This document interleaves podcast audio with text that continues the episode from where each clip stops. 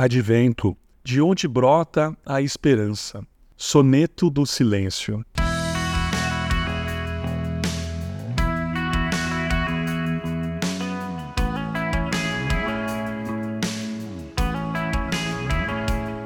No dia em que a voz que tudo a criara é calada aqui no mundo dos vivos, seu corpo desce à terra de sua seara, seu espírito desce, prega aos cativos.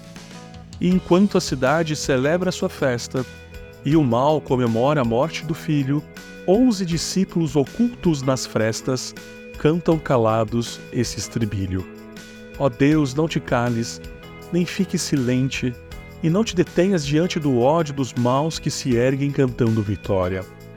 Mas que teu silêncio seja somente um respiro, uma pausa, um prelúdio à exaltação daquele que revela a tua glória.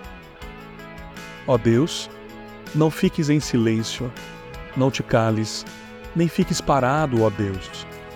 Salmo 83, verso 1. O silêncio não é a palavra final é um trecho de espera.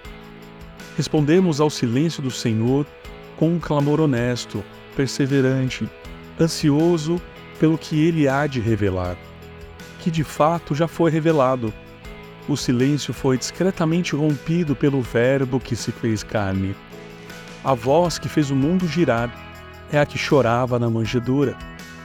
O silêncio foi quebrado por um bebê que um dia clamaria em alta voz na cruz tornando-se silêncio para que fôssemos acolhidos na presença daquele que antes que de tudo falou, fala e continuará falando daqui até a eternidade.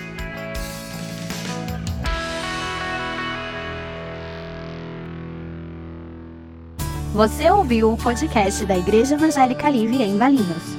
Todos os dias, uma mensagem para abençoar a sua vida. Acesse www.ielve.org.br ou procure por IEL Valinhos nas redes sociais.